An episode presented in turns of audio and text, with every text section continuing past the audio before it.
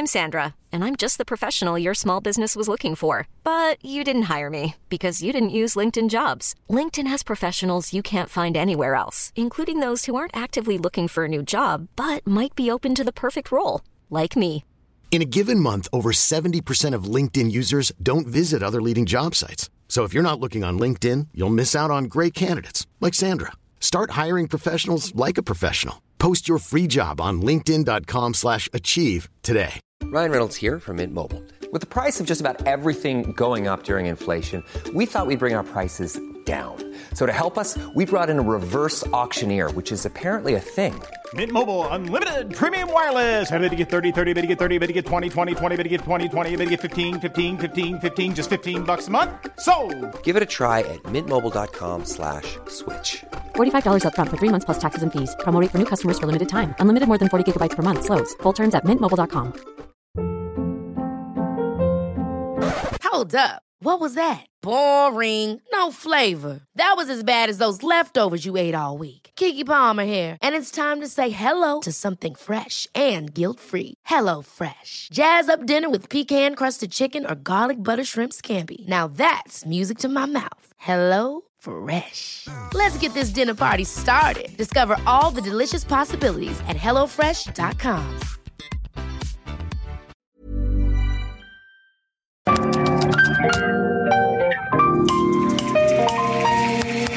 Bienvenidos a Isanaholic, el podcast que amplifica la conversación sobre la cultura de diseño y las industrias creativas a través de sus protagonistas. Soy Jorge Diego Etienne y quiero compartir contigo mi pasión por el diseño con los temas más relevantes en la actualidad y analizando objetos que han hecho historia o están marcando tendencia. Bienvenidos. En el episodio de hoy tenemos a Emiliano Godoy como invitado. Emiliano es diseñador industrial que desde hace más de 20 años trabaja en proyectos de sustentabilidad aplicada. Emiliano ha sido un campeón utilizando el diseño como una herramienta para generar cambios positivos en la sociedad y el medio ambiente. En este episodio nos compartió cómo fue que encontró su misión en la sustentabilidad cuando no era un tema del que se platicara mucho en el diseño.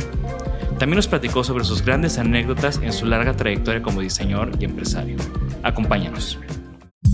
Vitra, ahora en IHO Espacios. Durante décadas, la empresa suiza Vitra ha estudiado cómo los interiores pueden servir mejor a sus usuarios. Ahora en IHO puedes encontrar desde los clásicos hasta los productos más actuales de Vitra, todos con una auténtica calidad, diseño contemporáneo y atemporal. Visita IHO y conoce cómo puedes hacer de tus espacios una expresión de tu forma de vivir con Vitra. Gracias IHO Espacios por patrocinar este episodio y por ser parte de la comunidad de Isenaholic. Bienvenidos a un episodio más de Isenaholic. Soy Jorge Diego Etienne y el día de hoy tenemos como invitado a un amigo, a alguien que siempre ha sido de alguna manera como un faro, de un faro para los diseñadores en México. Eh, bienvenido, Emiliano, Emiliano Muchas Godoy. gracias. Qué gusto estar aquí. Y, y bueno, para mí es, es especial tenerte aquí porque cuando yo estaba estudiando diseño, yo leía sobre ti a principios de los 2000 Wow. y, y desde entonces tú siempre has tenido como una visión especial, una visión importante y, y has sido como muy fiel a esa visión eh, del tema de sustentabilidad que estoy seguro que vamos a tocar mucho en esta conversación. Y también cuando empezó Isanaholic como blog, pues Emiliano siempre tuvo las puertas abiertas para que te entrevistara, para platicar, para compartirme lo que estaban haciendo, ¿no? Entonces, en esta nueva etapa de Isanaholic, pues también está padre que, que, que seas No, parte de yo ella. feliz, feliz.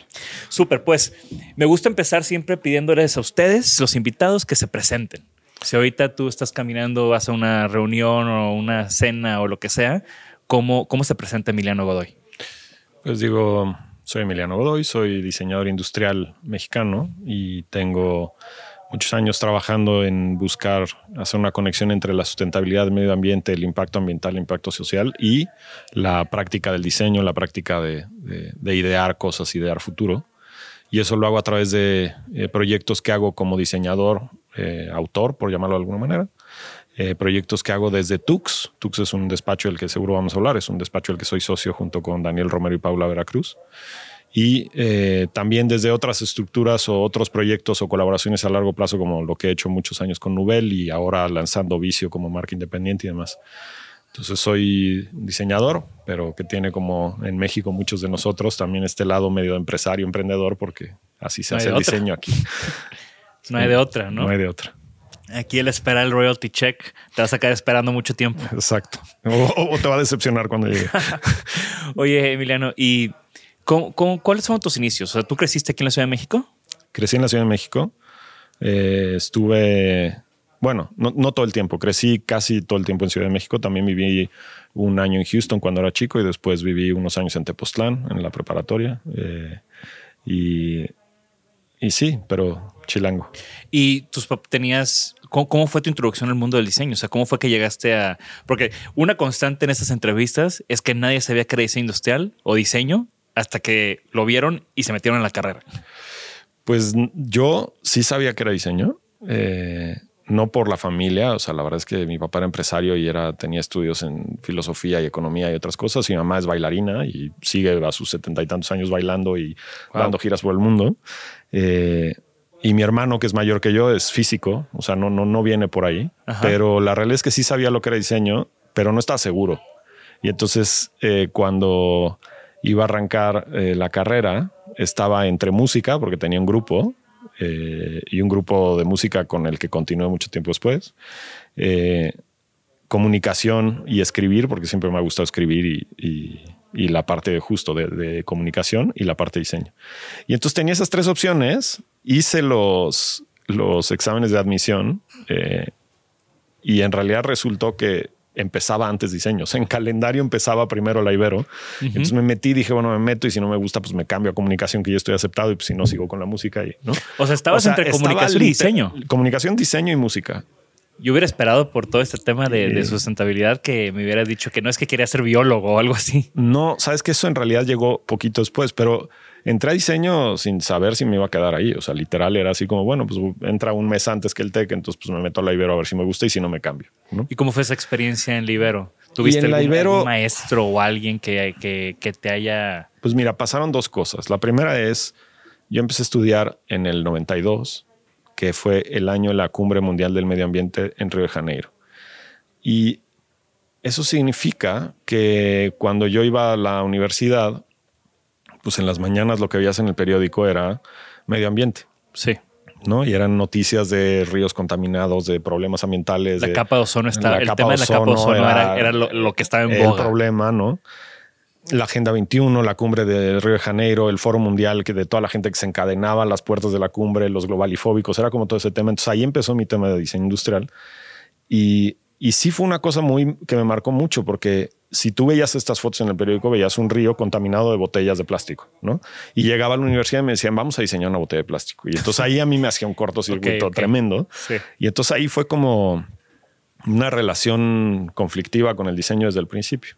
Y la verdad es que entre eso y pues que seguía con mi grupo de rock y que pues tenía 18 años, no le ponía mucha atención a la carrera hasta que en quinto semestre tuve una clase con Oscar Hagerman y ahí fue cuando dije, ok, esto sí me gusta. O sea, esto sí tiene... Esto no es Eh, botellas de plástico. Exacto. O sea, hay, hay otra manera de entender el diseño, otra manera de entender pues esta idea de, de construir ideas en la cabeza y llevarlas a la realidad y que puede tener un impacto. Y, y a partir de ahí me volví un nerd y, y ya, ¿no? O sea, lo, lo amé y lo estudié y lo viví. Y, y, pues, y aparte es súper bonito que sigues colaborando con Oscar Sí. hasta la fecha. Sí, sí, sí. Y, y es, él, sí es un faro para que veas. Para mí ha sido una cosa increíble. Además me encanta porque, digo, a sus ochenta y tantos años es, es un ejemplo de, no solo de constancia y de, de, de congruencia en términos de las ideas, pero también tiene una cosa que a mí me parece increíble, que es que sigue aprendiendo y sabe que sigue aprendiendo. Y a sus ochenta y tantos años le dijo a Diego Contreras, un chico que trabaja con nosotros en Tux, que da clases de dibujo, le dijo, oye, ¿me puedes dar clases de dibujo? Y se me metió a tomar clases de dibujo para dibujar mejor a sus ochenta y tantos años. O sea, eso te habla, imagínate el espíritu Claro. de este tipo. No, y también, pues al final, sus, sus proyectos de mobiliario, digo, lo, es el primer diseñador que tiene una exposición en la Kurimansuto. Sí. Y justo con esa exposición, que creo que tú ayudaste con la producción de, o Sí. Tux ayudó con la producción de esas piezas, de algunas. de sí. algunas. Sí. Eh, también me platicabas mucho que tenía mucho interés de ok, el CNC y cómo puedo aplicar nuevas tecnologías a mis, a mis diseños. Es que, claro, el CNC y el robot te da una posibilidad que antes él no tenía. O sea, entonces nos habla y nos dice, oye, quiero cambiar esto 3 milímetros, ¿no? Y, o, creo que le falta medio milímetro al ángulo o medio grado al ángulo del respaldo, ¿no? Y entonces ese nivel de precisión, pues es una herramienta nueva en una, pues en una caja de herramientas enorme que él ya tiene, ¿no? Está increíble. increíble. Pero sí, él fue, él fue el que realmente me hizo dejar de estar en, pues sí, con, los intereses en conflicto y entender que el diseño también podría ser una herramienta de bienestar. ¿no? Y está bien para identificar a esa persona, ¿no? Yo, yo tuve una maestra en la carrera, Susan Anderson, inglesa, que había estudiado en St. Martins. Y yo estaba como medio perdido, no, estaba, no me estaba gustando la escuela, era bastante malo porque no me, no, no, no, no me estaba haciendo clic. Y en eso Susan me dijo, es que deberías de, yo creo que el problema tal vez es que ahorita en el ambiente que estás y las clases que estás teniendo no es lo que te está haciendo clic. ¿Por qué no te vas a San Martins, haz un curso de verano o algo para que tengas una experiencia en otra escuela? Velo de otro lado. Y eso fue también después de ahí, me hizo un geek. Exacto, tal cual. Sí. Súper. Y estudias en Libero, eh, te gradúas del Libero y, cuáles fueron tus primeros pasos ya como diseñador o, si desde antes estuviste trabajando en algún lado. Pues sí, más bien no, no me había. En, la Ibero, el primer día que llegué, de, hecho, desde el examen de admisión conocí a Luis Mercado. Todos lo conocemos como Mac, que desafortunadamente falleció hace un año. El gran Mac. Eh, pero lo conocí ahí y antes él no acabó la Ibero. Tuvieron sus papás como un tema económico. Hubo un semestre que no pudo seguir, bla, bla, bla se salió pero antes de que yo terminara la Ibero pusimos un despacho y empezamos a trabajar juntos desde antes de salir. Y la verdad es que a partir de ahí nunca trabajé para nadie, o sea, siempre, siempre he estado independiente. ¿Qué tipos de proyectos hacían? Pues mira, esa también es una historia eh, interesante. Tuvieron una marca, ¿no? Y, Tuvimos una marca, hicimos mil cosas. La verdad es que ese sí fue como mi, mi compañero de las mil batallas. Pero el primer proyecto importante, digamos, que hicimos fue que hicimos un stand de exposiciones, como hacía la mayor parte de los diseñadores en esa época. Del, sigue siendo una fuerte, fuente importante de trabajo en México, pero en ese momento los diseñadores, la mayoría, la gran mayoría, lo que hacían eran stands, POP, marketing, etcétera. ¿no? Y yo creo que hasta la fecha. La hasta la fecha es una cosa. Ahora, ahora menos creo, no es lo único. Y no es que esté mal, pero es, como le dice Raúl Torres Maya, eso es diseño para comercialización, no diseño para producción. ¿no? Esa gran división. Pero hicimos un stand. Eh, evidentemente no fue negocio, pero en el, en el proceso, pues acabamos el stand, entregamos, desmontamos y cuando desmontamos vimos las montañas de basura que se generaban después de una exposición. Y fue choqueante. O sea, yo, yo recuerdo que los dos estábamos así como pues eso, ves, digo, ahora se hace un poco menos, pero sigue siendo una industria terrible, ¿no? En el que llenan de, alfombra un recinto ferial y a los tres días la tiran a la basura, toda alfombra nueva, ¿no? Entonces estábamos choqueados. O sea, el siguiente proyecto eh, nos contrata una empresa que además paradójicamente trabajaba en la industria del petróleo, ¿no? Eh, pero nos contrata y nos pide un stand por una chica conocida que teníamos y nosotros le decimos, a ver, no queremos volver a pasar por esa experiencia de generar una montaña de basura. Entonces les propusimos un stand que era reutilizable, que se podía reconfigurar, que lo podían usar durante varios años. Y les dijimos, te va a salir más caro al inicio, pero después te vas a poder reutilizarlo y vas a no tener este problema de desecho y no vas a tener este problema de, de basura. Y además tu inversión después de X años va a ser mucho menor. Y claro, industria del petróleo son todos proyectos larguísimos de, a largo plazo. Ellos entienden lo que es invertir a largo plazo, hicieron las cuentas y dijeron si me conviene. Hicieron el, hicimos el proyecto, lo usaron durante tres años, lo instalaron un montón de veces, lo reconfigurábamos de una a otra y solo cambiábamos algunos gráficos. Cuando después de tres años quisieron cambiar y nos pidieron que hiciéramos uno nuevo, que hicimos la segunda versión de esto también para que reutilizaran. El primero inclusive lo vendieron a otra persona que lo siguió usando. Entonces, en ese momento también para nosotros fue como, ok, o sea, hicimos las cosas business as usual, ¿no? Y fue una porquería. Cambiamos el esquema de trabajo y fue un impacto positivo. Entonces eso también fue como una comprobación de decir, sí, si tú haces la práctica del diseño de otra manera, pues tienes un impacto diferente, ¿no? Y eso fue maravilloso. Eso fue eh, pues sí, creo que al segundo año de, o al primer año de haberme graduado, una cosa así. Sí, cómo ser proactivo como proveedor y no reactivo, ¿no? Exactamente. Cómo, cómo utilizar el diseño como algo que puede influenciar Exactamente. más allá, ¿no? Exactamente. Y entonces estás con el Mac y después te fuiste a hacer una maestría o cómo, cómo... Está con el, con el Mac. Después teníamos una cosa que hoy le llamaríamos un coworking, que era Puerto 82, donde estaba el Mac, estaba yo, estaba Jimena Costa, mi esposa que eh, hacía exposiciones. ¿A Estaba, ella se conocían o no? O sea, ella Bueno, ya nos salían. conocimos desde la Ibero. Pero o ya salían. Ya desde los 19 años estoy con Jimena. Órale. que- sí, ya. Que también es muy pendiente que, que venga y, y Pues sí, entrevistarla, ¿no? Tendrás que platicar con ella, pero. eh, y también está Emiliano García, que después hizo TOA, este taller de operaciones Ajá. ambientales, ¿no? que hace arquitectura, diseño, Sí. etcétera, también muy metido en sustentabilidad. ¿no? Y entonces teníamos este que era como una especie de coworking ¿no? Eh, en Coyoacán. Ahí trabajamos en diferentes proyectos. Tuvimos una página internet que era una especie de MySpace antes de que existiera Facebook y MySpace y demás. Eh, y pusimos, eh, justo muere mi papá en el año 2000 y en ese momento yo dije, o sea, quiero hacer como un cambio importante y entonces dejamos de hacer estos proyectos de POPs y estancicos por el estilo y pusimos una marca, pusimos una tienda en el Parque México. Nosotros dijimos, este lugar se va a poner de moda, ¿no? Eh, Visionarios. Sí, pero no, no, no es buen negocio ser visionario, porque evidentemente pusimos la tienda y pues sí, se puso de moda, pero dos años después de que cerramos la tienda. La Entonces- antes de las movies, ¿no? De esas movies Exacto. 90, early 2000s. Era una época bien bonita, estaba la panadería con arte contemporáneo y estaban, o sea, había como cosas padres pasando, pero no estaban los clientes, ¿no? Sí. Digamos, ¿no? Eh, y bueno, y después de eso, sí, no- nos fuimos a estudiar, Jimena y yo, a, a Nueva York una maestría. Yo estuve en Bard College, yo estuve en, en Pratt y hice una maestría en diseño industrial. Y con esta eh, entendimiento región 4 del mundo, yo dije, voy a Nueva York, ahora sí me van a enseñar de sustentabilidad lo que no sé, ¿no? Eh, y evidentemente no. Evidentemente llegué y empecé a hablar de sustentabilidad y a los seis meses Deb Johnson, que era la directora del departamento, que está muy interesada en estos temas, pero que no estaba incorporada en el programa porque en ninguna parte del mundo estaba incorporada en el programa. Me dijo, bueno, pues Hasta ahora tú y yo vamos a dar la clase porque no, no está, ¿no? Eh, y además fue muy interesante porque fue, eh, o sea, digamos, yo empecé a estudiar en el 92, fue la cumbre de Río. Después en el 97 que acabé la carrera fue eh, cuando se firmó el protocolo de Kioto. Y luego empecé a estudiar en 2002 la maestría que fue los 10 años después de la cumbre que estuvo, eh, o sea, que fue en Johannesburgo y donde pues, todo indicaba que íbamos re mal, ¿no?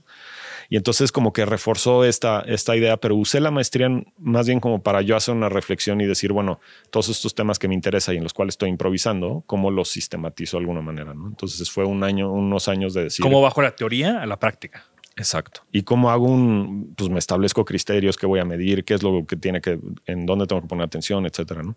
Entonces eso fue, fue como interesante. ¿De qué fue tu tesis? Fue, hice una serie de productos desechables fabricados con azúcar. Ok. O sea, partiendo de la calaverita de azúcar, Ajá. repensé esa receta, re- la rehice, eh, hice una serie de productos, algunos más pues escultóricos o como para tener la foto, digamos, hice unas lámparas, hice unas cosas por el estilo. Eh, pero también hice algunos productos que estaban más orientados a tener un impacto como muy claro, ¿no? Unos tees de golf o unos, por ejemplo, hice unos objetivos de tiro para estos, los skeet shooting, este deporte olímpico, que resulta que están hechos de cerámica con aromáticos polinucleares que hacen pedazos la tierra y que... entonces como que la reflexión fue bonita porque era, en vez de tener esta cosa que es una toxina que estoy aventando constantemente al, al medio ambiente, lo que hago es diseño un objetivo de tiro que esté hecho con azúcar para el que le puedo poner nutrientes que dependiendo de en dónde lo voy a usar, qué nutrientes le pongo, dependiendo de qué época del, del año, cómo lo hago, y entonces estoy constantemente nutriendo el lugar mientras se usa. Evidentemente, eh, eso implica también pues, que hay unos tipos disparando con armas de alto calibre y eso no me gusta, ¿no? Entonces, evidentemente, acabó la tesis, lo dejé de hacer y se acabó, ¿no? Pero como reflexión fue muy interesante porque era nuevamente llevar a la, esta lógica de diseño y de criterios de evaluación a inclusive a la generación de los materiales que usamos, no necesariamente solo el diseño y irnos unos pasos antes. ¿no? ¿Y te quedaste un tiempo en Nueva York o te regresaste luego? No. luego?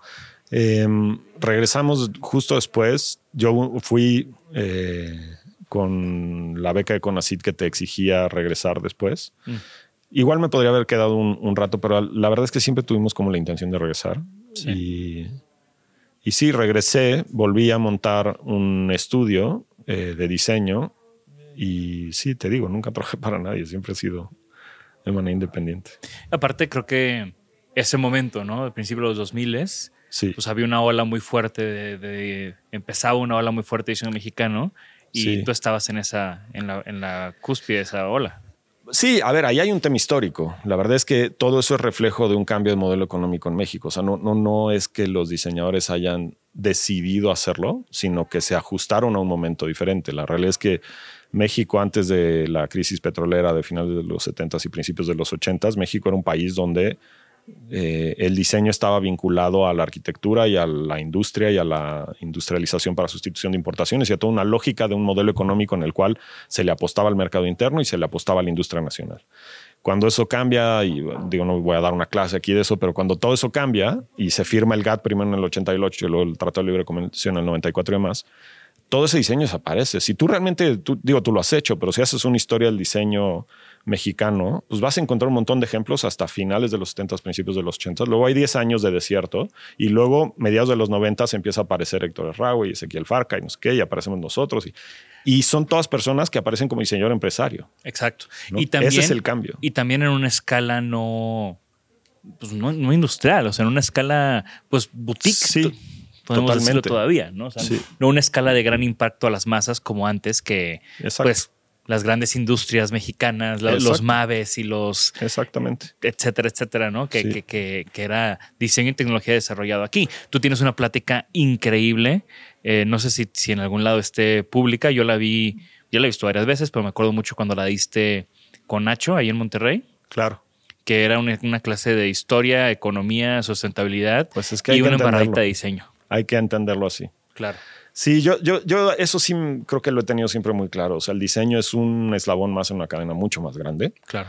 Y los diseñadores que creemos que estamos al centro de esa cadena, pues no estamos mintiendo. O sea, la verdad es que somos, estamos metidos en un remolino de economía, de producción, de industria, de sociedad, de un montón de otros factores. Y nuestro, si, si no estamos conscientes de esas cosas, los cambios que intentemos hacer van a ser un poco infértiles, ¿no? Creo. Y, ta- y también creo que es, es, es el diseñador con- contestatario un poco, ¿no? Sí. O sea, al final, el hacer las cosas o buscar que las cosas se hagan de una manera correcta o, co- o- o con esta visión que tú tienes, pues también es ir en contra del sistema. Claro, de ahí que nunca trabajé para nadie. O sea, la verdad es que yo cuando estaba acabando la Ibero dije, bueno, ¿para quién voy a trabajar que le interese sustentabilidad, que le interese? pues no, no había. Realmente no había un lugar que dijeras, ah, claro. O sea, creo que si, si tú dijeras, no sé, en México hoy me gradúo y me interesa el design thi- thinking, pues ya sabes que vas a ir a tocarla in situ o vas a ir con Oncommon o va, hay lugares específicos donde sabes que vas a ir, ¿no? Y quiero desarrollo de producto, pues voy a ir con Jorge Diego o me voy a meter con tal o quiero interiorismo, arquitectura, me meto con el O sea, como que hay cosas, ya, ya hay un escenario, ¿no? En ese momento no había tanto y sustentabilidad no había. Entonces, Claro. pues era, bueno, vamos a intentarlo de otra manera. ¿no? Y entonces ya re- regresas de, de la maestría, ya traes este drive más marcado, igual y más estructurado, como tú decías, y montas tu estudio y cuáles fueron esos primeros proyectos de esta nueva etapa, ¿no? Pues, a ver, lo, lo que empecé a hacer era decir, una, una de las primeras cosas que hice fue decir con quién no quiero trabajar, ¿no? Y hice una lista como de... La blacklist. de- exacto, el blacklist. Eh, evidentemente siempre hay empresas ahí, ¿no? O sea, con, eh, con los que no quisieras trabajar, pero sobre todo qué tipo de proyectos no iba a buscar. Y entonces mucho de lo que estaba tratando era decir, bueno, sí me quiero vincular con la industria, pero me quiero vincular con procesos en México, porque hay, hay una cosa que pasó eh, cuando yo estaba con Mac en 70M2, que era esta marca que pusimos, que pusimos la tienda en la Condesa y demás. Y es que 70M2 se llamaba 70M2 por 70 metros cuadrados, que es uno de los cajones del Infonavit y era como esta lógica de decir, bueno, pues hay un público en México que necesita productos de diseño y demás. Y yo me di cuenta ahí de una cosa que creo que a veces he platicado y, y muchas personas creen que es como controversial o que es un poco raro decirlo de esa manera, pero yo me di cuenta que era que desde mi manera de ver el mundo y el diseño era erróneo pensar que era mi responsabilidad el mercado. y, y esto puede sentirse un poco raro, ¿no? Pero ¿a qué me refiero? Es decir, si, si mi intención es cómo diseño para que al mercado le alcance, entonces mi esquema económico, mi cálculo de costos, mi, costeo, mi breakdown de, cómo voy a hacer eso, va a estar orientado a lograr ese objetivo. Sin embargo, cuando ese lo pones como primordial, los otros se vuelven secundarios. ¿Y qué es lo que está abajo como secundario? Pues si tú te pones a ver cómo producimos en México, cómo producimos en el resto del mundo, pues son los mismos materiales, te sale más barato si hay más volumen, son las mismas tecnologías, te sale más barato si tienes más tecnología y es la misma mano de obra y te sale más barato si le pagas menos a la mano de obra. Claro. Entonces, cuando haces ese breakdown y tú dices, yo quiero llegar a ese objetivo de costo, empiezas a recortar de este lado. Ahora, como tú bien dijiste, el diseño en México empezó y era producción boutique. No es producción boutique porque Ezequiel Farca dijera yo no quiero fabricar mucho. Claro. Es porque los procesos productivos a los que tenía acceso eran de bajo volumen. Lo mismo Héctor Raúl, lo mismo yo, lo mismo todo el mundo. Entonces, con producción a baja escala no íbamos a lograr o sea, bajar costos porque no teníamos una economía de escalas. Con la tecnología que teníamos, que también era relativamente menor a la que podías ver en Europa o en Asia o etcétera, pues entonces, ¿dónde queda el otro lugar para bajar costos? Pues es mano de obra. Entonces, para poder atender ese mercado que no tiene mucho dinero, lo que tengo que hacer es pagarle poco dinero a los que trabajan conmigo. Entonces ahí no, ahí no funciona. ¿no? Entonces ahí fue que yo dije, cuando regresé a Estados Unidos, dije, yo quiero trabajar de manera en la que estos procesos de bajo eh, volumen o estos procesos manuales a los que tenemos acceso en México sean bien remunerados, se haga una cadena o un ciclo virtuoso en el cual se capacite a esas personas y se les pague más por su trabajo. Y eso va a dar como resultado necesariamente un producto de mayor valor y de mayor costo. Entonces, si mi responsabilidad es primero hacer un producto barato, no voy a lograr esto otro. Y yo estoy convencido que nuestra primera responsabilidad es con la gente que trabaja con nosotros. Claro. ¿no? Entonces ahí fue que dije, ahí fue que me reconcilié con el lujo. ¿no? Y un poco dejé esta cosa más contestataria juvenil de decir, eh, no al lujo, no a los productos caros, no y es al revés, es decir, hay un estrato económico que tiene recursos que tienen que fluir a mano de obra bien pagada, a mano de obra bien calificada, ¿no? Y eso nos permite no es, que, no es tenerlo sustentable. No, no, por supuesto, pero eso nos permite que este, este mercado o, este, o esta fuerza de trabajo tenga mayores ingresos y por lo tanto se convierta en un mercado interno potente. Claro. Entonces de ahí viene como todo un, replanteamiento de esto y decir, bueno, necesito hacer dos cosas. Uno es entender la parte económica del negocio, ¿no? O sea, no puedo... La verdad es que muchas veces tú ves en México y los diseñadores se quejan de cosas que, que, es como, no, es que la gente no aprecia el diseño, o en México no se paga el diseño. Y es como, no, a ver, perdón, o sea, eso no es así, ¿no? ¿Te está gustando este episodio? Compártelo, comenta y suscríbete. Recuerda que así nos ayudas a impulsar este proyecto, llegar a más creativos y crecer nuestra comunidad. Ahora regresemos al episodio. Sí, y a mí, también, ¿no? Como eh, mi my take en eso es cuando la gente me dice eso, vete a una expo mueblera y vas a ver mil de copias de los Sims. O sea, la gente sí aprecia el, diseño bonito.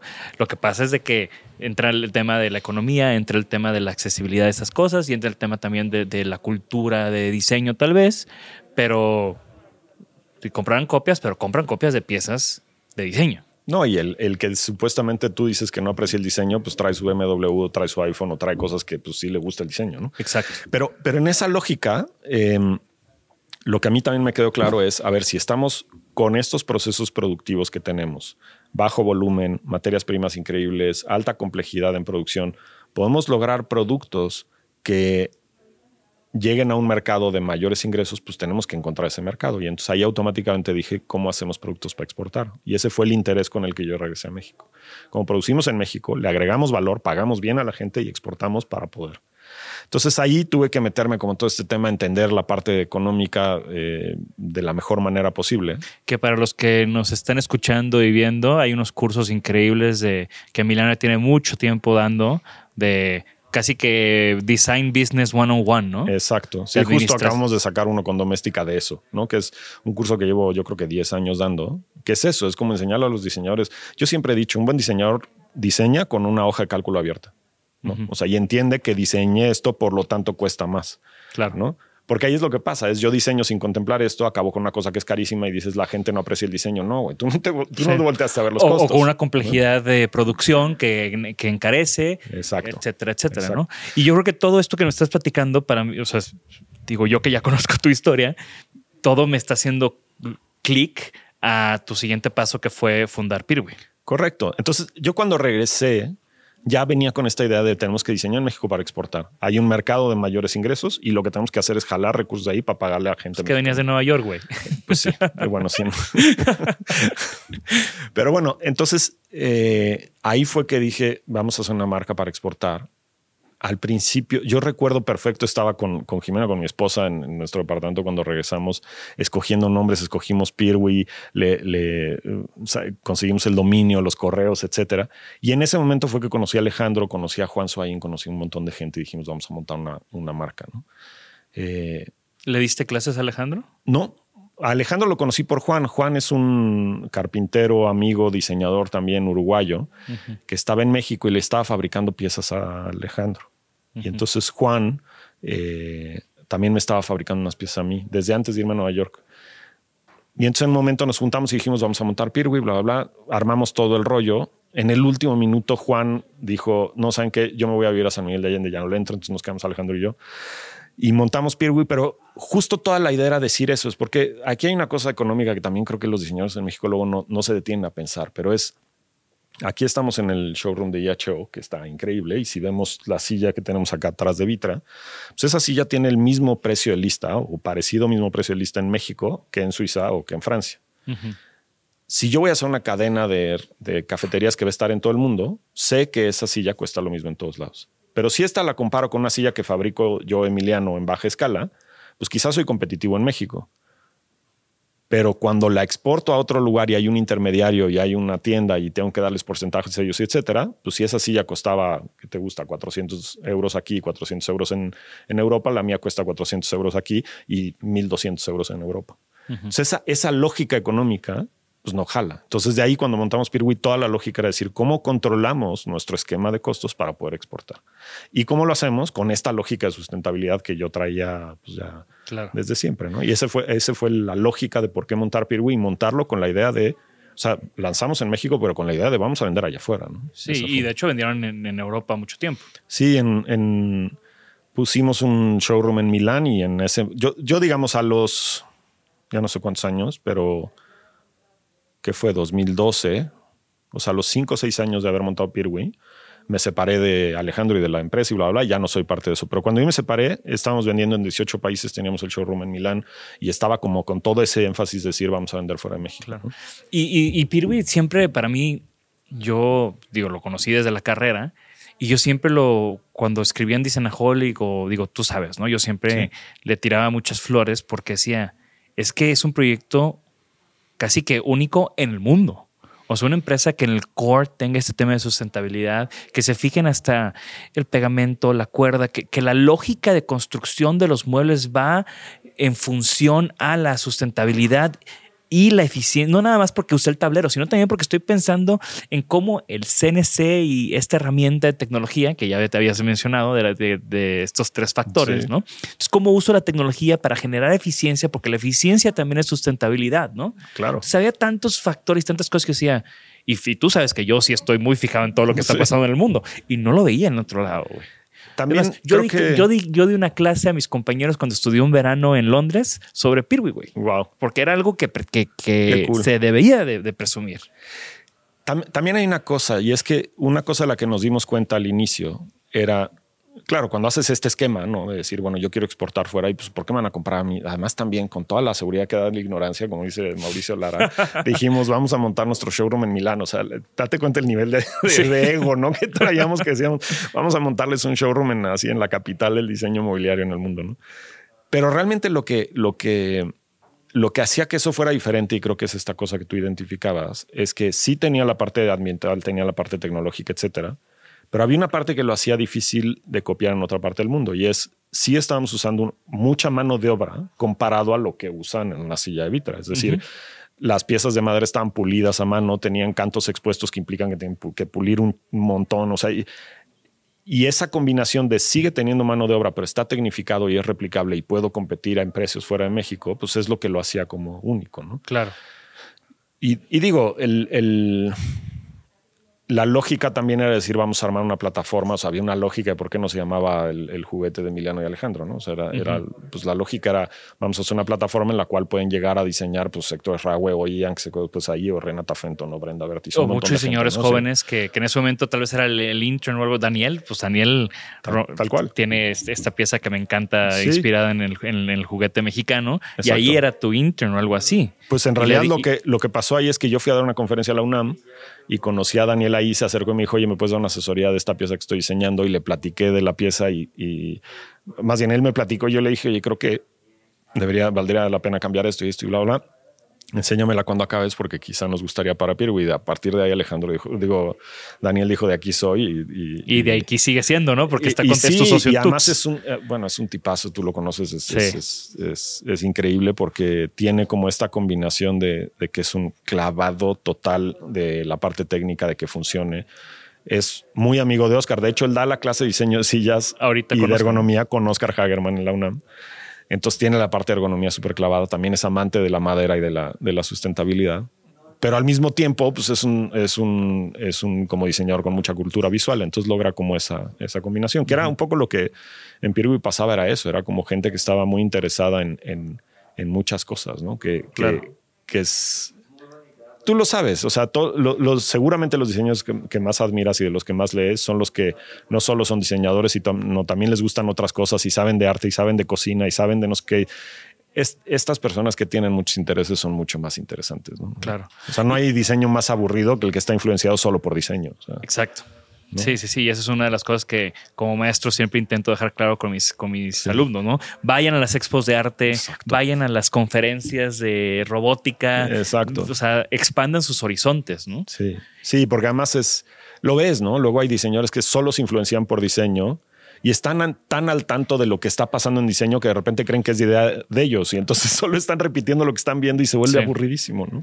Y, bueno, también en este tiempo de, que estabas empezando con Pirwi, también empezaste tu proyecto, que ya tuvimos aquí un invitado, Ricardo Casas, que fue parte de ese proyecto, que es el colectivo NEL. Sí, no lo empecé yo, pero sí, fui parte de ese proyecto. ¿Estuviste? Sí, ese, ese proyecto lo empezaron Ceci. Ceci y Oscar, básicamente. Después invitaron a Héctor. Héctor, eh, bueno, Pollo, Ricardo trabajaba con, con, Héctor en ese momento, entonces pues entró como, como por ese lado. Ellos fueron a Milán, eh, presentaron una primera colección que se llamaba Stitch Kit, yo todavía no estaba ahí. Eh, yo de hecho a Pollo y a Héctor los conocí en Nueva York y luego a Ceci la conocí cuando estaba en México y nos hicimos súper amigos, en parte porque estábamos juntos en el, en el Consejo de Arquine. Y y entonces después ellos regresaron, empezaron a trabajar en la siguiente colección, que era la de los gatos y del, poliestireno. Ajá. Eh, y entonces ahí fue que Ceci eh, me dijo, oye, ¿quieres formar parte en él? Ya están a la mitad de eso y yo, ¿te imaginas que en medio ambiente lo primero que dije fue poliestireno expandido? ¿Cómo está su control de pentano en la fábrica? ¿no? Pero pero bueno, o sea, lo acabamos juntos, hicimos como todos esos tras juntos, fue divertidísimo. Eh, pero fue una colección, digamos que yo llegué un poco a la mitad. Y, ya la tercera, que fue la tercera vez. Fue un desastre porque además pararon el envío y un desastre. Y luego la tercera colección fue el tercer año del satélite. Em, presentamos unas piezas que habíamos hecho en colaboración con Pirwi, digamos, el librero Quetzal, los perritos de Teca, que empezaron con un proyecto en él y después Pirwi los editó un tiempo, fabricados por, en ese momento los fabricaba Protic, que es una empresa forestal. Eh, presentamos, teníamos unos perritos de cerámica que, se rompieron en el camino. Eso fue lo que se rompió en el camino. Sí, porque eh, esa es la historia, ¿no? Esa es la historia de, que yo estaba en satélite visitando como estudiante, y llego al lugar de Nel, faltaban cosas, estaba, todo el mundo estaba de malas y yo de que todo emocionado, chavito, de que señores mexicanos del Milán, ¿qué onda? Y ustedes todos así de que... Ah". Pues eso fue. Y ahí presentamos el, bueno, esto se rompió y presentamos el tapete de Irak porque estaba la guerra de Irak en todo el tema y presentamos ese tapete de Irak. Que Nani Marquina le echó el ojo y después terminaron haciendo. Pues no fue ahí. Ese eh, fue después, o sea, presentamos eso. Sí, tenemos que hacer un libro de Nel porque la historia, todos los interlocutores, cada uno tiene su, cronología y su historia. Yo, soy muy nerd en eso, tengo documentación, así que te puedo pasar todo, pero, pero sí, o sea, eh, presentamos el tapete de, de Irak. Ahí no lo vio Nani. O sea, Nani no fue al satélite.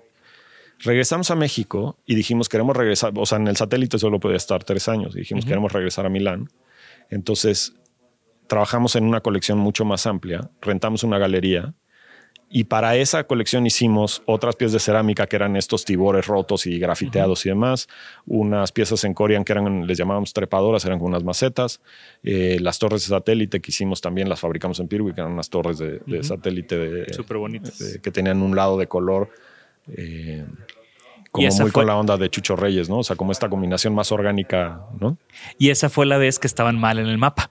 Esa fue la vez que estábamos mal en el mapa y nos costó mm, una locura. Pero para todos los que los que no saben, digo, ahorita ya hay internet y hay mapas y hay Google Maps y le pones estrellitas a todas las cosas. Pero antes ibas a la Feria de Milán, que tiene 60 años siendo el lugar a donde todo el mundo va todos los años. La revista Interni hacía una guía chiquita. Yo tengo ahí mi colección de todas las guías de Interni que he ido, donde venía el mapa y te venía el todo lo que tienes que ver en Milán fuera del salón, ¿no? Que el salón es la feria comercial, el evento oficial, que hay que ir, donde está satélite. Satélite es el en el espacio oficial de la feria, que usted estudió tres años, que también eso fue gran inspiración para mí, para yo decir, yo quiero también estar ahí. Sí, que yo te vi en el salón allá. Y luego tú me viste en el salón allá, ¿no? Full circle todo. Exacto. Espero que no, que, espero que haya estado de mejor humor que cuando yo los vi a ustedes. Pero bueno, y entonces estaba esta guía de, de Interni y con el mapa y todo marcado. Yo me acuerdo muy bien, era una guía verde eh, que acaba hecha como papel de baño de tanto que la usas, ¿no? Todo delgadito. Y decía, pues, digo, colectivo NEL en esta galería. Y tenía la guía y llegué y llegué a un callejón sin nada. Y yo. Es que nos pusieron mal, pero además lo peor es de que nos pusieron básicamente en la cuadra del otro lado, pero no podías llegar al otro lado de la sí, cuadra. Porque era como un callejón. Era un callejón y había un río y había un puente y no sé qué, no podías llegar. Sí, entonces, o sea, yo me acuerdo mucho de esa vez porque ahí iba con, con Alexis eh, del Toro, creo que fue ese año. Iba con gente, iba con coro, ¿no? Y yo como buen guía, ¿no? De que vamos aquí, vamos a ver a colectivo Nel, ¿no? Y, y Nel, Nel. o sea, no los encontré. Pero bueno, ahí presentamos esas cosas y eh, que ya no recuerdo qué más presentamos, pero lo que sí recuerdo es que preparamos toda una colección de tapetes. o sea, partiendo del de Irak, hicimos uno que era como para, se llamaba Ego, que tenía un montón de figuritas como que te adoraban y tú te sentabas a meditar en el tapete. Y luego había uno que, donde había empezado realmente todo, que eran unos camellos, como en estas fotos de, del desierto, donde la foto aérea ves la sombra del camello, pues un poco de ahí salió toda la idea de los tapetes. ¿no? Y habíamos eh, hecho el global warming, la idea del, calentamiento global. Pero esos tapetes los teníamos en prototipo, unos prototipos chafísimas en México. Y Nani vino a México a un evento de lanzamiento de su marca en México y ahí fue que le invitamos y fue a ver los tapetes y dijo, por favor, no presenten esto, yo lo quiero. ¿no? Pero fue en México, no fue en Milán. Ella vino, hizo un lanzamiento que ya no recuerdo dónde fue, pero vio los tapetes y fue una historia que a mí me, encantó y además te habla como de la calidad de, persona que es Nani. O sea, lo vio y dijo, yo quiero el de Global Warming, por favor no presenten los demás. Y nos dijo, quiero editarlo y quiero lanzarlo y quiero que sepan que no se va a vender. O sea, nadie compra tapetes azules, empezando por ahí, no se va a vender. Pero además nadie quiere un osito a punto de morirse en medio de su sala. Pero lo vamos a hacer porque es un statement. Si ustedes quieren hacerlo conmigo y no ganar dinero, vamos a hacerlo porque tenemos que hablar de este tema. Entonces eso, imagínate. Pero está bien, o sea, se agradece esa franqueza, ¿no? Digo, tú y yo que ya we've been around. Exacto. O sea, dices, claro, es que es esa franqueza, es no vender ilusiones a diseñadores jóvenes. Bueno, ya no estábamos tan, no estabas tan joven, pero, pero pues también hay muchos espejitos en, este negocio. Güey. Sí. No, y a ver, Nani es una joya de persona, pero tal cual, se vendían yo creo que tres o cuatro al año, una cosa así pero pues lo publicó durante 10 años en su catálogo sin ganarle dinero y hablando del tema de calentamiento global. Y la verdad es que... Que aparte en los tapetes es todo un tema. Es todo un tema y porque además era una autocrítica para ella, porque ella fabrica en India y fabrica en Pakistán y lo manda por todo el mundo y tiene, o sea, ella decía, es un tema que me toca a mí, ¿no? Entonces estuvo muy bien, la verdad es que además lo metieron en no sé qué colecciones y lo publicaron en todos lados y como que esta idea de decir que el diseño puede ser un, conversation piece, pues sí, sí tiene también una parte interesante, ¿no? Claro. Y, además para los, los, perros, eh, el Pack of Dogs, el perro aguayo y estos nombres de luchadores, vamos a hablar de ellos en un capítulo corto sea, hacemos las entrevistas largas y luego hacemos todas las semanas también sale un episodio corto donde hablamos de productos y objetos. Y vamos, ya, ya, ya grabamos el de, el de los perros. Ah, está bueno, está bueno. Ahí te lo pasaré cuando salga. Y nada más para cerrar como, como esta, esta primera parte de, de, de estas cosas que estaban pasando en ese momento, que fue más o menos... ¿Te acuerdas cómo nos conocimos? Así ya en persona, tú y yo. No me acuerdo. ¿Tú te acuerdas? No me acuerdo. No, porque como yo siempre te, como yo siempre te seguí, no. Igual fue alguna conferencia o algo así. Porque en Milán no. no- Ah, creo que fue una conferencia de la Autónoma de Nuevo León en Monterrey. Y después de ahí coincidimos y comimos con. No, pero ya nos conocíamos ahí con Jorge Moreno, ¿te acuerdas? Sí, Pero creo que ahí ya nos conocíamos antes. Bueno, no sé. no sé. Pero sí. eh, una de las cosas, creo que. Digo, tu trabajo hasta la fecha eh, es, eh, es muy valioso y todo ese rollo, pero hay esta pieza, ¿no? Hay esta pieza en el portafolio de Emiliano Godoy, esta pieza de orgullo nacional, esta pieza de trascendencia histórica que es eh, la silla NIT, que es parte de la colección permanente del MoMA. Correcto. Antes que Clara Porcet, porque a- acaban de meter un butaque de Clara, de Clara Porcet a la colección Sí, del. MoMA ahí con, Sí. an- con el trabajo de- duro de Ana Elena. Pero antes de eso, la silla NIT, esta Sí. pieza que hiciste con Pirwi, fue incluida en la colección permanente del MoMA, que es uno de los logros más cabrones que pueda haber para un diseñador, deja tú en México, en cualquier parte del mundo. Platícanos un poco de, de- de la silla, de la experiencia, de, de cómo fue esto que Pues llegó eso- al MoMA. De hecho, eso es mucho antes de Pirwe. Esa silla yo la diseñé en, mi, en una clase de maestría de diseño de mobiliario con Mark Getz en, en, en Pratt. Mark es un, bueno, es un diseñador increíble, pero también es una persona increíble y creo que es de las mejores guías que he visto en, en- en- en cuanto a profesores, en cuanto a diseño. ¿no? Es como muy bueno en identificar, eh, ve por allá, ¿no? Y sin, sin diseñar por ti, te dice esto, esto, voltealo a ver porque tú lo estás haciendo, ¿no? Entonces hice la silla con él. eh, fue súper interesante porque era un momento en el que yo estaba en Pratt insistiendo a muerte con el tema de sustentabilidad y toda la discusión en Pratt giraba en torno a si el Prius era más eficiente o no que los otros coches, ¿no? que, que siempre es como una, es una discusión necesaria, evidentemente, los automóviles, pero es como muy fácil que los diseñadores digan, la discusión no me toca, ¿no? Sí. Y entonces yo recuerdo haber tenido, eh, Mark estaba como muy, muy fuerte conmigo, haber tenido, y, yo recuerdo haber tenido unas discusiones acaloradísimas con, con Bruce Hanna, que es otro profesor que estaba ahí, que trabajó para Herman Miller y para Noll y demás.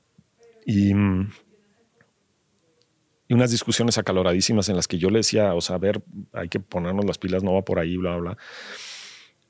Y entonces al final eh, los profesores seleccionaban una pieza para exhibir en la ICFF y entonces fue que Bruce dijo, ok, pues tu pieza es la que yo quiero que esté en la ICFF, ¿no? Entonces a partir de ahí... eh, que- ICFF, perdón, ICFF es la, el International Contemporary Furniture Fair de, de- Nueva York. en Nueva York, que se hace en el Javits Center. Es yo creo que la feria más importante de diseño. O sea, si Milán es en Europa, pues ICFF es, es de este lado, Exacto, ¿no? Exacto. Y entonces a partir de ahí eh, me la mandé a un concurso en Japón. eh, Golden Leaf, el, cosa el. IFDA, que es el International Furniture Design Award, que es en sí mismo todo un fenómeno que vale la pena estudiar. Es una trienal de diseño de muebles en Japón. Y ahí ganó una palma de bronce, un, un premio, digamos, ¿no? Eh, y entonces, a partir de ahí, eh, yo cuando re- regresamos de Japón a México hice como un comunicado de prensa y se lo mandé a un montón de gente. Y entre las personas que se lo mandé, pues se lo mandé a Paula Antonelli, se lo mandé a Delia Borges, se lo mandé a, eh, no sé, a Marva Griffin, a toda esta gente, ¿no? Que resulta que todos son parte del consejo de adquisiciones del MoMA. Entonces, en un momento, o sea, años después, cuando ya estábamos en Pirwi y estábamos fabricando un montón de cosas, entre ellos la silla, fue que me escriben del MoMA y me dicen, oye, por sugerencia de este consejo queremos meter la, la silla al, a la colección permanente y pues sí fue así como un, shock total, pero, pero bueno, creo que lo, interesante ahí, porque un poco pasó lo mismo con el Cooper Hewitt después, lo interesante es que, a ver, todo bien con la silla, pero lo, lo que llevaba la discusión al consejo era la historia ambiental detrás, o sea, era o sea, Paola y Marva y Adelia y todas ellas diciendo, a ver, o sea, de lo que está haciendo este diseñador es integrando en el lenguaje estético de la pieza y en el proceso productivo de la pieza consideraciones éticas y ambientales que, que no que no está delegando al productor, porque ese es el tema. A ver, ¿qué pasa con el diseño? Y es que los diseñadores le delegamos nuestra responsabilidad a alguien más y decimos, sí, yo te lo hago. Si, o sea, si tú decides que quieres un campo de concentración, yo te lo hago súper bien, ¿no? si quieres una arma semiautomática, yo te lo voy a hacer súper profesional y va a tener una cacha de madera súper bonita y, la ergonomía va a estar aluminio reciclado, ¿no? Pero la ética se la, se la delegaste al, al, productor. Entonces creo que mucho de la discusión está ahí. Ajá chingón. Sí, ¿no? Y, de nuevo, ¿no? También, igual, yo, yo viví ese momento, pues, como audiencia, ¿no? Como seguidor, y fue de que, no mames, o sea, una pieza de diseño mexicano está en la colección probablemente del MoMA, y es esa pieza que está hablando de estas cosas que ni una marca italiana está hablando de esa manera, ¿no? Y, como tú dices, es integración en el objeto, ¿no? Y, bueno, es una de las muchas cosas que yo, que yo celebro de, de tu trayectoria. Y continuando con este timeline, pues después sucede, sucede Tux, ¿no? O sea, termina tu tiempo en Pirwi, termina tu tiempo en Pirwi y arrancas con un nuevo proyecto. Sí. Que, ¿cuál, ¿Cuál fue como el punto de partida de, Tux, no? O sea, si ya venías de, algo similar, si ya venías de una marca o de que, digo, yo sé que, que Tux no es una marca, es más como un taller, ¿no? Pero ¿cómo es esa o qué reflexiones te llevan a, a, ese siguiente proyecto? Eh, a ver, hay una parte personal que es yo justo eh, en ese momento nace mi hijo y yo dije quiero tomarme un año para estar con él. Y entonces cuando nació mi hijo eh, fue que yo dije, oigan, Pirwi, yo me quiero separar, estoy, necesito tomarme un año y creo que tengo que hacer otras cosas en la vida. Y ahí fue que nos separamos. Y estuve un año. Justo porque me platicabas que en ese momento Perú estaba con en 18 países, o sea, supongo que estaba una locura total, ¿no? Estaba una locura total. La verdad es que también había como unas diferencias de para dónde queremos ir. Yo estaba muy clavado con temas que después traté de implementar de otra manera, que era en cómo formalizar la parte de proveeduría, formalizar la parte de producción, una serie de cosas. Y, y la verdad es que la, el negocio y lo que los demás socios de Pirwi querían hacer era más un tema comercial y de cómo vender y de cómo exportar y cómo, o sea, cómo eh, cimentar, se dice, o sea, cómo hacer más sólido, solidificar la parte comercial. Y yo estaba mucho más interesado en solidificar la parte ambiental y de producción, ¿no? Entonces, como que ya de por sí no estábamos como realmente viendo al mismo lugar, pero, pero no es que estuviéramos peleando ni mucho menos. Pero en ese momento sí fue como eh, nace mi hijo y dijo, yo dije, quiero, yo siempre digo que uno tiene que darse, lo, o sea, te tienes que dejar cambiar. ¿No? O sea, cuando te metes en un, pues en un proyecto o en una aventura o en una cosa nueva, eh, yo creo que tú te tienes que dejar modificar. O sea, es, es, es un poco, creo que egocéntrico pensar que vas a pasar por una aventura increíble y en esa aventura vas, va a acabar y tú vas a ser la misma persona. ¿no? Entonces tienes que darte la oportunidad de cambiar. Y yo dije, pues eso es lo que quiero hacer. Me tomé un año. Durante ese año lo único que hice fue dar una clase una vez a la semana a centro donde estaba dando clase en ese momento, pero estuve un año de, estar en la casa, Jimena y yo, con nuestro hijo, en, como así eh, deep dive, ¿no? Que también no hablamos de, los, digo, es que vamos a tener que hacer otro episodio, otros dos episodios, porque hay muchos temas, ¿no? Pero también una de mis primeras interacciones, bueno, no interacciones, pero de las primeras cosas que, que, que, que vi tanto tuyo y Jimena, pues ya como, como dupla, fue la exposición de, las sillas mexicanas, ¿no? De... Claro, eso fue, uff, eso fue hace muchísimo. Eh, creo que era 2000, 2008, puede ser. Sí, fue el año que empezó Isenaholic. Ah, pues sí, 2008. Y sí, fue una exposición de sillas mexicanas que mandamos a todo el mundo. Eh, fue una exposición que hicimos para viajar, o sea, la diseñamos para relaciones exteriores, ¿no? Y viajó a siete ciudades en España, digo, en, Europa y luego regresó a México. Pero... Que también luego hice un puente o hay un puente muy padre con la otra exposición más reciente que hicieron de las, de las estampas, ¿no? Bueno, es, ese fue como el momento para hablar justo de este cambio económico. O sea, la verdad es que hicimos una exposición de, la serie de timbres postales México Exporta en el MUFI en Oaxaca. Eh, y es, eh, bueno, es esta historia en la que un diseñador industrial, Rafael Davidson, gana un concurso de diseño gráfico que hizo el gobierno para generar una nueva línea de timbres postales y hay toda una historia ahí. Y era, fue como el último momento en el que el gobierno le estaba apostando a diseño, industrialización, a conexión, a mercado interno, a exportación, etcétera, ¿no? Antes de este gran cambio a volvernos un país maquilador, ¿no? Pero realmente hicimos una exposición que bueno, a mí me parece que quedó increíble eh, porque realmente era como vincular todos estos temas alrededor, tomando como base diseño. Y publicamos un libro y la verdad es que es un libro de economía, no es un libro de diseño, ¿no? Pero bueno, no sé si lo tienes, pero no es un lo libro. tengo. Ah, te voy a conseguir Por uno. favor. Eh, y hicimos un libro que es un libro de economía y que habla de eso, Sí, ¿sabes? aparte, eh, a mí la, la verdad es que me gusta mucho este lado crítico de, de Jimena. Sí. Como que le mete ahí una chispa muy interesante. O sea, la exposición de Haré lo que yo deseo para mí es de las mejores exposiciones que he visto Sí. en México relacionadas con diseño. Sí, sí, bueno, pues es. Te digo que ya. Yo soy su fan. Sí, pero bueno. Jimena me urge que, que- que en la siguiente ronda aquí de entrevistas en México Sí. la invitamos.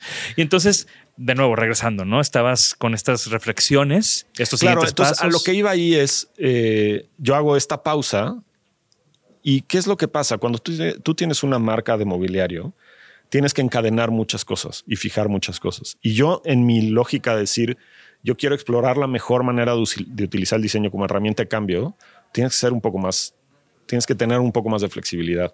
Y entonces cuando montamos Tux, un poco la idea era decir, ¿cómo, vamos, cómo podemos ir a mayor profundidad en los temas que realmente nos interesan? ¿no? Entonces Tux tiene ya casi 10 años. Eh, y vamos, no es, no es una empresa enorme, somos como 50 ahora, más o menos. Eh, tenemos un equipo que me encanta, un equipo interdisciplinario realmente. O sea, tenemos arquitectos, diseñadores, interioristas, museógrafos, gráficos, eh, industriales, etcétera. Y la gente del taller. La gente de finanzas, la gente del taller, carpinteros. Está Paula, que es eh, la que dirige operativamente todo. Es Paula Veracruz, que en realidad ella es una física con un doctorado en ciencias de materiales. O sea, es, es un equipo realmente como muy diverso y muy, muy padre. ¿Y qué Y- tipos de proyectos están haciendo en Tux hoy en día? Pues tenemos eh, cinco áreas básicamente. Una es área de arquitectura, o sea, donde hacemos proyectos arquitectónicos y, y va desde, pues sí, arquitectura pura y dura. Tenemos interiorismo comercial, o sea, tiendas, restaurantes, hoteles, etcétera. Muchas cosas relacionadas a cultura. Nosotros le llamamos el área de cultura, donde tenemos museografía, exposiciones, museos. Ahí fue que hicimos el Museo de las Constituciones, hicimos mu- muchas cosas. Y ahí también hacemos mucha producción con artistas. Le producimos piezas a artistas que saben qué quieren y nosotros les ayudamos Claro. a llevarlo a cabo. ¿no? ¿Tú- ¿Ustedes hicieron la, la museografía de la exposición de Nubel en el Franz Mayer? Sí, Me encantó exacto. esa. Sí, esa yo hice la curaduría y la museografía la hizo Tux. Sí, sí, sí. Exacto, con- ¿no? Que luego, que además había una parte donde eran como estos cajones y muestrarios, y luego eso después se- ya como que de la exposición a la, a la fábrica, ¿no? Literal, es, pues ahí está mi tema de sustentabilidad. O sea, le metimos, o sea, la, de toda la exposición, todo lo que viste en el Franz Mayer está hoy en las oficinas de Noel. O sea, no, no, no, después no tiramos nada a la basura. Es ¿no? increíble eso. Y somos muy clavados de eso. O sea, también hicimos, por ejemplo, el pabellón de México de la Bienal de Arquitectura de Venecia que hicimos en Tux. Lo fabricamos en Tux, lo fabricamos, lo diseñamos, lo metimos en cajas, lo mandamos a Venecia, lo instalamos. Acabó la Bienal, guardamos todo de nuevo en las mismas cajas, lo trajimos a México y lo instalamos. Es la primera vez que hubo un pabellón de Venecia que se vio en México como se vio en, en Venecia. Y, Y no eso- dejamos ni una bolsa de basura en Venecia. O sea, es, es esa misma lógica de decir, bueno, o sea, hay, hay una responsabilidad que va más allá de solo hacer el dibujo. ¿no? Y es también similar la historia del pabellón del migrante, ¿no? Esa es una historia más compleja porque el pabellón cultural migrante eh, en realidad surge dentro de una iniciativa que era Cultura para la Armonía. O sea, le piden a Conaculta, en ese momento estaba Conrado Tostado en la dirección de, de culturas populares en, en Conaculta, le piden que haga un proyecto en Tijuana de cultura para la armonía. Y él lo que hace es decir, pues el problema de cultura que hay aquí no es un problema de hacer conciertos o hacer exposiciones, hay un problema con los deportados. Y entonces nos pidió que hiciéramos un lugar para que los deportados tuvieran una casa, tuvieran un lugar al cual llegar, donde se sintieran seguros y donde tuvieran otra cara. Y fue, te podría decir que casi un proyecto de rebranding, o sea, porque todo partía de que Conrado decía, en el momento en el que una persona que perdió todo, que lo deportan en las peores condiciones, yo- esa es una historia terrible, o sea, los norteamericanos deportan a la gente en Tijuana le quitan, ya no tiene cuenta de banco, ya no tiene identificación, ya no tiene nada, tiene un papelito que es la hoja de deportación donde dice el nombre y dice Mexican, o si no es Mexican, dice OTM, que significa Other Than Mexican. o sea, imagínate el nivel. Y pues claro, los cruzan la frontera, lo primero que hace es la policía mexicana los golpea, les rompe el papel de deportación, les hace un cerco y no los deja salir del borde de Tijuana. Después llegan los narcos y les regalan droga y al tercer día los, los perdiste. Entonces Conrado dice, pues ahí es donde tenemos que trabajar. ¿no? Entonces hicimos este pabellón para darle un espacio a estas personas. Pero parte de la lógica del pabellón era que si tú haces un white box, pues esta persona que esté en esas condiciones no se va a sentir con la libertad de entrar y hacer lo suyo. Entonces, era una cosa que se tenía que ver temporal, que llegaba desarmado y que juntando gente de esa comunidad lo armabas y lo construías. Increíble. Y, también ahí se demuestra como esta profundidad que tú siempre le metes a ese tipo de proyectos, ¿no? Pues sí, hicieron pabellón, pero hay todas estas otras cosas pasando y estamos atendiendo todas estas otras cosas y estamos utilizando el diseño como algo que puede, pues no salvar el mundo, pero sí puede aportar algo, ¿no? Exacto.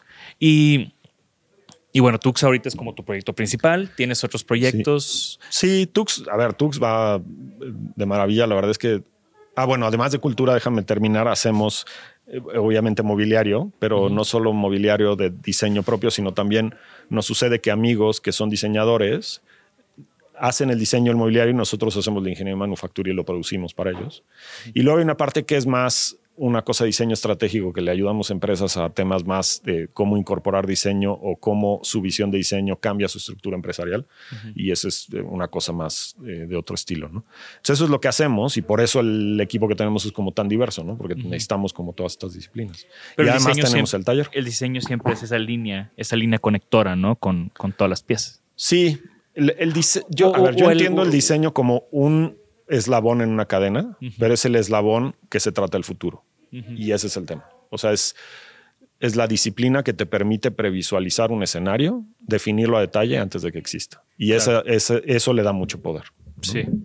Y, entre muchas otras cosas, pues también eres profesor, como nos hayas dicho. Eh, eh, diste clase en el centro por muchos años clase en centro, di clase en la UNAM, di una clase en la Ibero, di clase en el TEC mucho tiempo. Justo antes de la pandemia dije me voy a tomar un tiempo y llegó la pandemia y no he regresado. Pero bueno, soy parte del consejo de la escuela de. que justo ya, ya estamos ahí coincidimos en, un par de reuniones, ¿no? Porque con este puesto nuevo que tengo de director nacional de diseño y tú en el consejo, ¿no? Que eres también como Sí, igual en esa reunión fue como que, mira, a él sí lo conozco. que luego te avientan ahí y estás con, en un Zoom con 12 personas y no sabes quién es quién. Eh, pero sí, igual, ¿no? Eh, creo que todos estos temas, toda esta experiencia, creo que aporta muchísimo a, a, este consejo.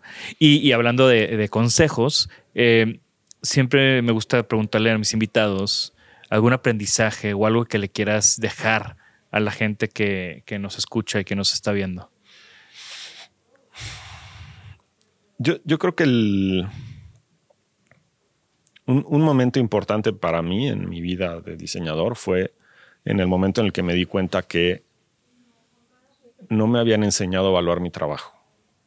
O sea, que, no había un, criterio de evaluación. ¿no? O y si te fijas en, las carreras de diseño, es una cosa que hemos discutido mil veces, hemos discutido en el TEC y demás. No le decimos al, al estudiante, ya diseñaste esto, ahora dime por qué es bueno.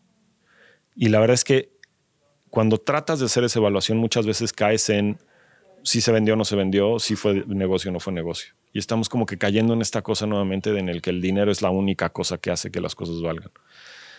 Y yo me di cuenta que no tenía herramientas. Y la, cosa que, que la, la reflexión que primero empecé un poco en las rodillas y después empecé a sistematizar y después hicimos inclusive una exposición que nos invitaron en el Museo de Arte Moderno, hicimos toda una exposición sobre este tema y que ahora si vas a Tux en la escalera tenemos todo un mapa mental hecho de los criterios de evaluación. Y es decir, nosotros tenemos que saber si lo que hacemos está bien o está mal. Y tenemos que poder decir si está bien por esto y esto y esto y esto y esto y esto y esto no lo logré. Si no tenemos un criterio de evaluación, es, es muy difícil no entendernos como un mercenario, ¿no? O sea, como una persona que diseña porque le pagaron, ¿no? Claro.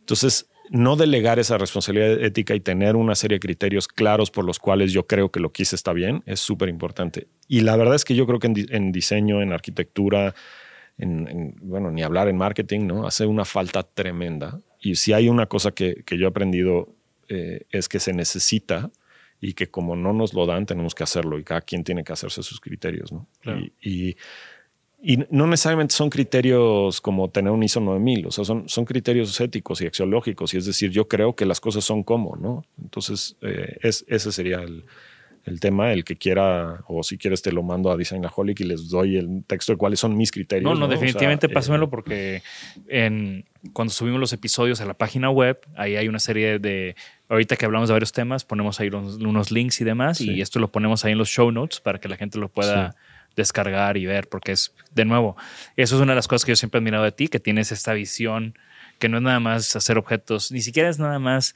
hacer objetos sustentables, ¿no? Hay, hay todo un tema, todo, hay toda una serie de temas que, que, que, se conectan a través de tu trabajo, que es lo que para mí lo hace muy, muy valioso. Muy gracias. Con todo esto que has hecho y toda esta carrera, todos estos años, ¿tienes algún sueño hoy en día? Sí, la verdad es que a ver, llevo veintitantos años trabajando en estos temas y, y realmente creo que hemos logrado bien poquito. O sea, realmente creo que yo, yo creo que vamos a voltear a ver nuestro trabajo y vamos a pensar que fracasamos. y eso es porque por más que sí, el MoMA y el premio y el viaje y Milán y nos la pasamos de maravilla, eh, cuando veamos que progreso desapareció porque se lo comieron las olas, vamos a decir estamos fallando. Y mi sueño es que podamos generar una discusión y una audiencia como la que las generaciones jóvenes sí están logrando. Uh -huh. Yo creo que hay mucho casi de hasta burla y de memes alrededor de lo que ha logrado Greta Thunberg, pero si lo piensas, una chavita de esa edad llegando a lo uno a decirle a todos, déjense de mamadas, eso, eso sí está duro, ¿no? Y creo que si me dices cuál es mi sueño, pues es que la discusión del diseño y, la, y el, el gremio y esto logre llevar la discusión a un punto que, que pase de la idea a la acción y que pase a que voltemos a ver lo que hicimos hace, o sea, en 20 años voltemos a ver y, y digamos cuál es el diseño mexicano y digamos, pues el diseño mexicano es el que logró este cambio. ¿no? Eso está increíble. Es ese. Ahora me siento mal de la siguiente pregunta que te voy a hacer, que es, ¿tienes algún objeto favorito? Sí, por supuesto, la bicicleta. ¿Alguno en específico? Mucho. Ah, bueno, hay, hay, mil, o sea, me encantan la Santa Cruz. Eh, Biomega creo que hizo un trabajo espectacular en replantear lo que es una bicicleta. Creo que Brompton está increíble como bicicleta, la, pero, pero el concepto, o sea, el concepto de diseñamos una cosa que es más eficiente para moverse que caminar mismo, que es el medio de transporte que menos calorías gasta en el mundo. ¿no? O sea, no hay nada que gaste menos caloría para moverse que una bicicleta.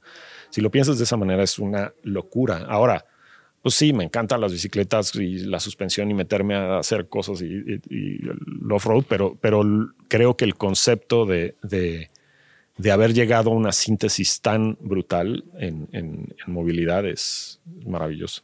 Y aparte, digo, pensando en tu proyecto de Tonet, que no, no lo mencionamos, que hacías como estas variaciones, sí. pero sobre como los dibujos de Tonet. Me imagino perfecto como este proyecto aplicarlo a los dibujos de las primeras bicicletas. Sí, También tal hay, cual. Hay como una cosa muy interesante, ¿no? Sí. Y finalmente, eh, ¿alguna recomendación, libro, música, podcast, algo reciente que te esté volando a la cabeza que le quieras compartir a, o sugerir a nuestra audiencia? A ver, una cosa que me sorprende y digo hablando podcasts, ¿no? Uh -huh. eh, Radio Lab me parece un podcast que es, o sea, me vuela la cabeza un episodio sí y otro también. Realmente es, es como yo, yo, creo que es como la, la, la, punta de lo que puedes llegar a hacer un, con un podcast, porque digo, evidentemente tiene unos equipos enormes y hay 20 personas trabajando y, y de repente sacan un episodio y dicen, bueno, si hace tres años cuando empezamos a hacer este episodio, ¿no? Tienen como un nivel de, de, inversión y de clavadez muy grande, pero su capacidad de llevar temas científicos y temas sociales a, a, a, a un formato tan digerible como el que hacen me parece excepcional.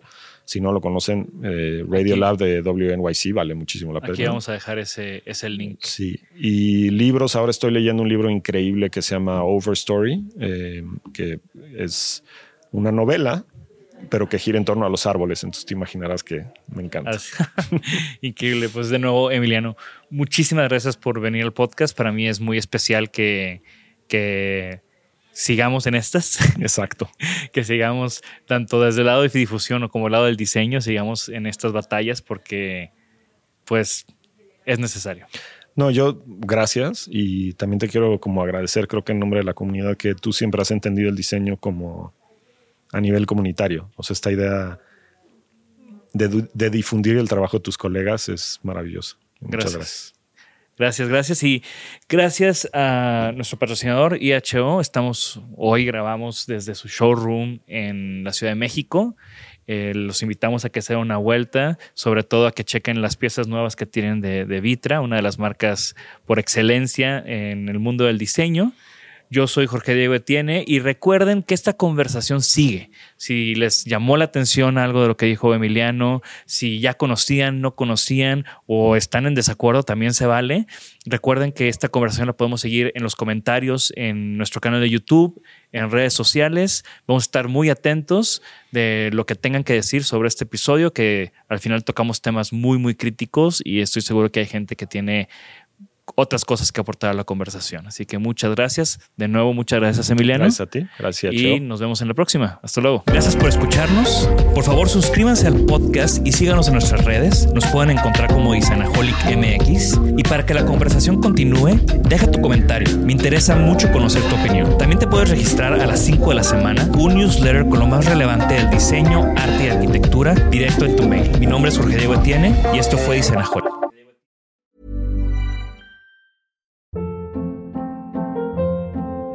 Hold up. What was that? Boring. No flavor. That was as bad as those leftovers you ate all week. Kiki Palmer here, and it's time to say hello to something fresh and guilt-free. Hello Fresh. Jazz up dinner with pecan-crusted chicken or garlic butter shrimp scampi. Now that's music to my mouth. Hello Fresh. Let's get this dinner party started. Discover all the delicious possibilities at hellofresh.com.